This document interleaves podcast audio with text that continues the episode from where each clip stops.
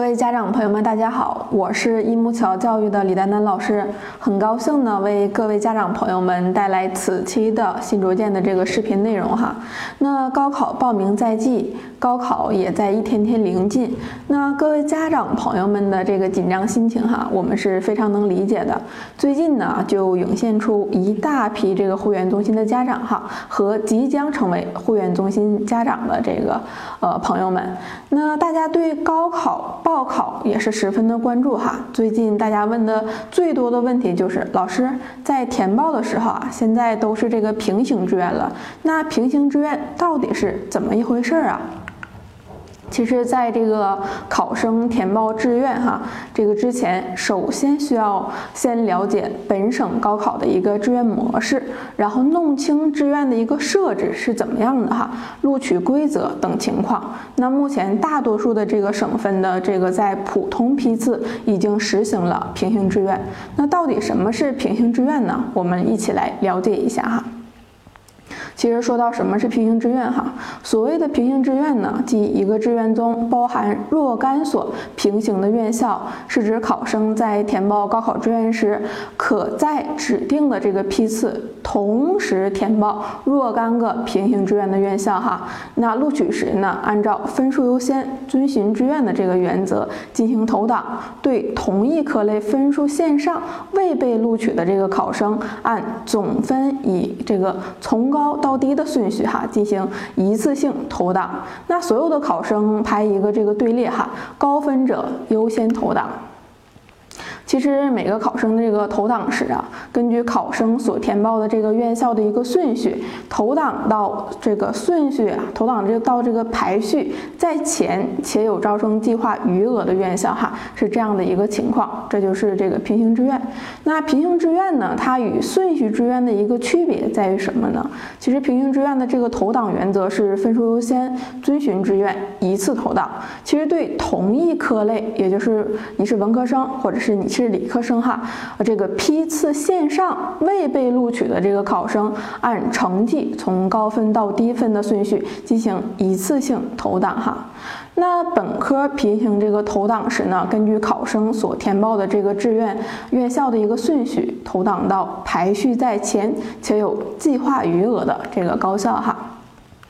那再说一下这个分数优先，其实分数优先是指这个省招办按考生总分排序后进行这个依次的投档哈。比如说，那某考生所填报的志愿为 A、B、C、D 等几所院校哈，那录取时呢，批次线上的这个考生先按这个分数。这个那高低进行排队哈，那然后由这个计算机逐一检索考生的志愿。如果考生符合 A 院校投档的条件，且 A 院校有计划这个余额时，则投档到 A 院校；如果不符合这个 A 院校的投档条件，则检索到 B 这个学校哈。那若符合投档条件，且 B 院校有这个计划余额时呢，则投档到 B 校。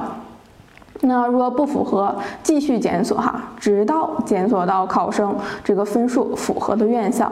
那将其投档至该校。那投档一旦这个投出哈，这个档案一旦投出，即不再检索该生的其他志愿哈，是这样的情况。再来看一下这个顺序志愿的一个投档原则哈，它主要就是呢，志愿优先，从高分到低分哈，把考生的这个高考志愿作为录取投档的第一要素，最大。大程度的满足考生的这个志愿要求，对选报同一志愿院校的考生哈，按照院校确定的投档比例，从高分到低分进行投档。那第一志愿呢，这个录取结束后，再进行第二志愿的一个投档录取哈。那这块需要注意了，就是顺序志愿是第一志愿录取结束之后，再进行第二志愿的一个投档录取。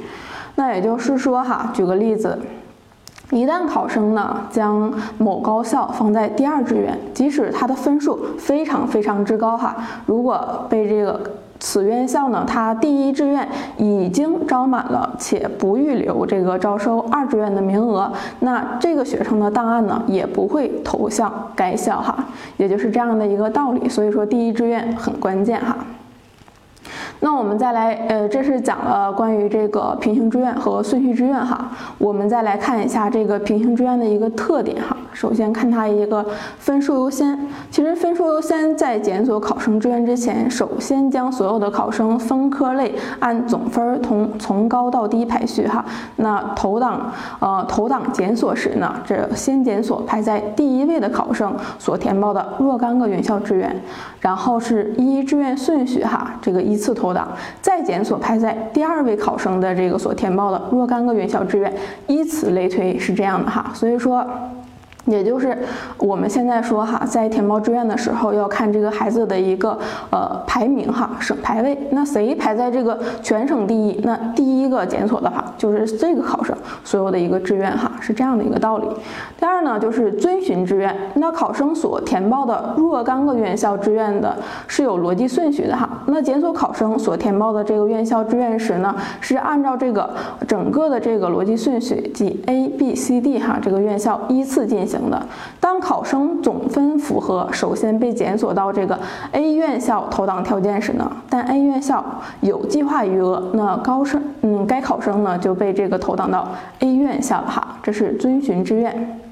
再来看一下这个一次性投档。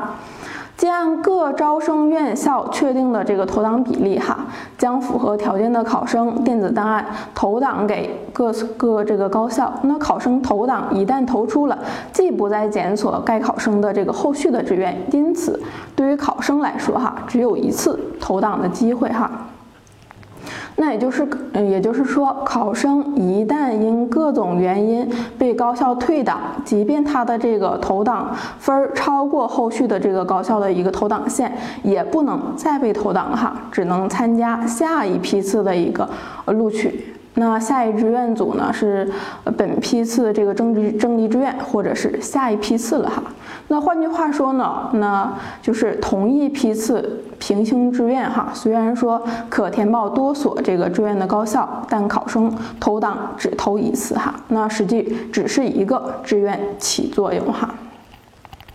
呃，说了这么多，那大家会问哈，平行志愿下呢，填报有风险吗？其实相对来顺序志愿这个，嗯来说哈，嗯，其实平行志愿在一定程度上降低了这个志愿填报的风险，但平行志愿呢，同样存在着一定的风险哈，只是降低了而已。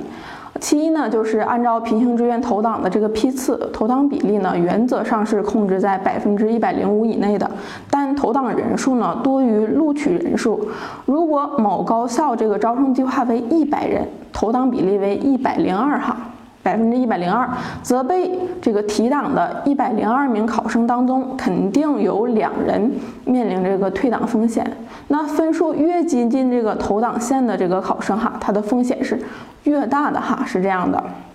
那有的省份呢实行了平行志愿百分之一百的这个投档，还有一些高校呢承诺提档就不退档哈。那这些做法呢都降低了考生被投被这个退档的一个风险哈。这是其一，其二呢是由于考生对自身实力的一个估计过高，高考成绩呢未能达到这个填报所有平行志愿高校的这个投档线，根本就不会被提档哈。那录取与否呢也就无从谈起了。所以说在填报志愿时呢，一定要将这个院校哈所有的这个院校拉开梯度，以免这个掉档哈。这是其二，其三呢，就是考生虽然说达到了这所院校的一个投档分儿，但是呢，就是呃所有的这个填报的这个专业的分儿哈。那还没有到，而又不服从调剂哈，那么就会被退档了哈，这是其三。其实实行平行志愿后啊，这个考生投档后被退档的这个理由哈，主要是高考的这个总分低，专业不服从调剂，单科成绩不符合要求，还有体检不合格等等哈。那退档之后呢，考生只能参加征集志愿或下一批次的录取了哈。所以说，希望以上的这个讲解能让您透。透彻的了解什么是平行志愿，我们此期的这个视频课程哈，其实就到这里了。感谢您一直关注我们一木桥教育哈，跟着我们的老师一起学习报考。感谢收听，我们下期再见。